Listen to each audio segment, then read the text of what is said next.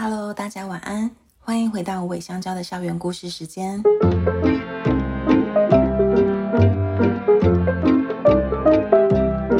我是辅导员姐姐小黑。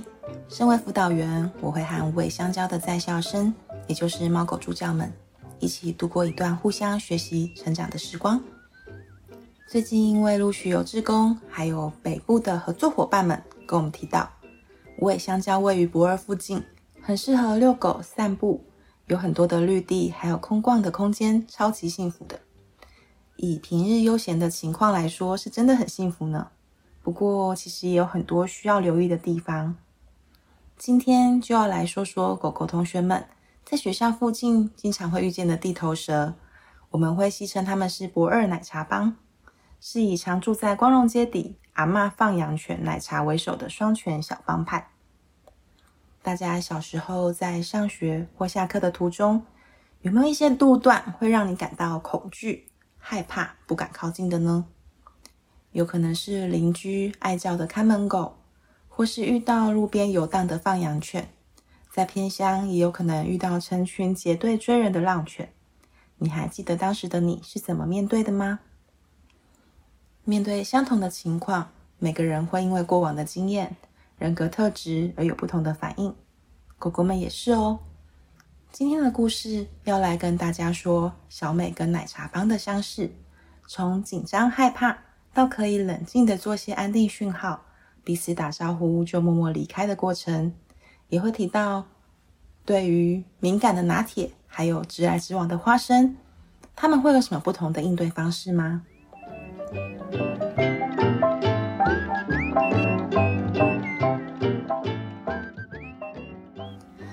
五位香蕉动物学校位于博二艺术特区的中心点，在大勇仓库群附近，是一个走出校门口一百公尺就可以到达草地散步的好地方。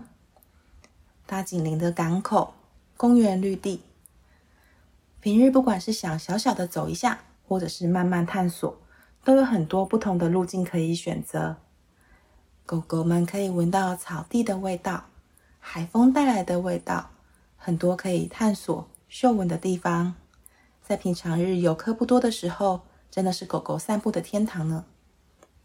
但是因为位于在观光区，难免也会遇到一些状况。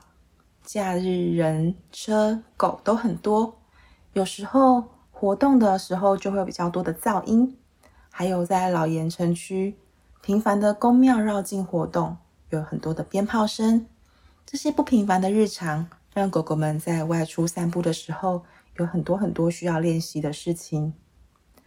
摒除这些非日常的困扰，在这个很宽阔的空间，还有另外一个需要担心跟学习的，也就是今天的主题——学校后门的小帮派。动物学校附近有一个街口，住着两只阿嬷养的狗，叫奶茶跟卢卡，就像在很多偏乡会遇到的放羊犬一样。他们会在自家门口附近出没，有时候看到陌生的狗狗就会上前去恐吓，像是在街上对其他狗狗收保护费的帮派分子。去年狗狗一般刚入学时，辅导员们也是从头开始学习的阶段，带着小美第一次经过奶茶街的时候，远远就感受到来者不善。奶茶帮两只狗狗竖起毛，紧盯着小美。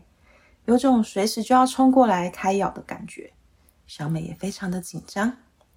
于是我们选择掉头，从另外一条路径走，就这样子远远的结束了第一回合的认识。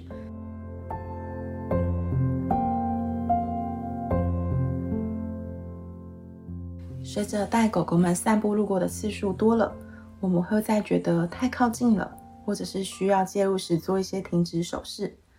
奶茶帮两只狗狗也渐渐熟悉了小美的出现。我们会在那附近的一块空地布置一些零食，让小美嗅闻。帮派中爱吃的狗狗卢卡就会默默的靠近，那我们也就远远的分享一些零食给他，算是交朋友的见面礼啦。时间久了，卢卡看到我们就不会凶了，而且还会观察今天有没有玩嗅闻找零食游戏呢？他会因此而选择要不要理我们，而比较有个性的奶茶，他比较不屑于这种贿赂，时间久了，它其实已经习惯了我们的出现，就比较不会表现出凶狠的样子。但是它依旧会像是地方老大一样，用一种很超脱的眼神远远观察我们。兴致好的时候，它会慢慢走近，维持大约三五步的距离，和小美彼此交换一些绕圈、撇头、低头嗅闻的安定讯号，感觉像是在打声招呼。小美说：“借过一下。”然后他们就会各自默默离开喽。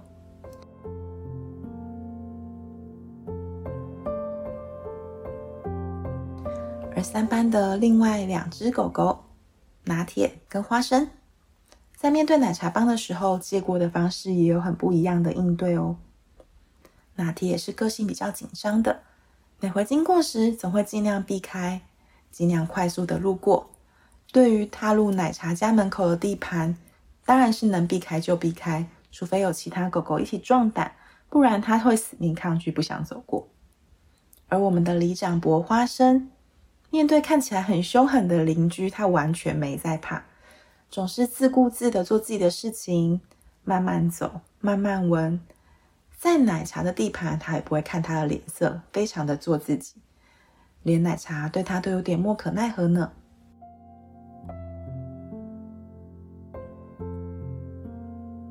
你家附近也有狗狗小帮派吗？今年度在带偏乡学童的活动中，我们有收到好多学童的意见回馈，有被浪犬追，害怕上下学途中会遇到狗狗的。这些狗狗很多都是浪犬，或者是有主人的放养犬。以目前的动保法规来说，主人放任狗狗在外游荡其实是违法的，可以处三千到一万五的罚锾。大家如果遇到狗狗帮派，你会怎么做呢？你会像小美一样学习认识对方的肢体语言，冷静的打招呼，默默的离开吗？还是会像拿铁一样，能避开就避开，尽量绕远路呢？或是你有其他经验可以跟我们分享吗？但想告诉大家，千万不要像花生一样，活在自己的世界里，都不观察别人哦。因为永远不会知道遇到的会是怎样的狗狗帮派集团啊！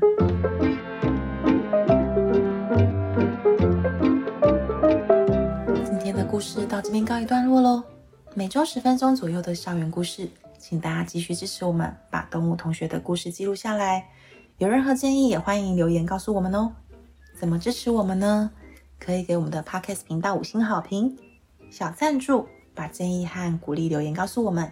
也欢迎分享给朋友一起来听故事哦，谢谢你。那我们下周线上见啦，拜拜。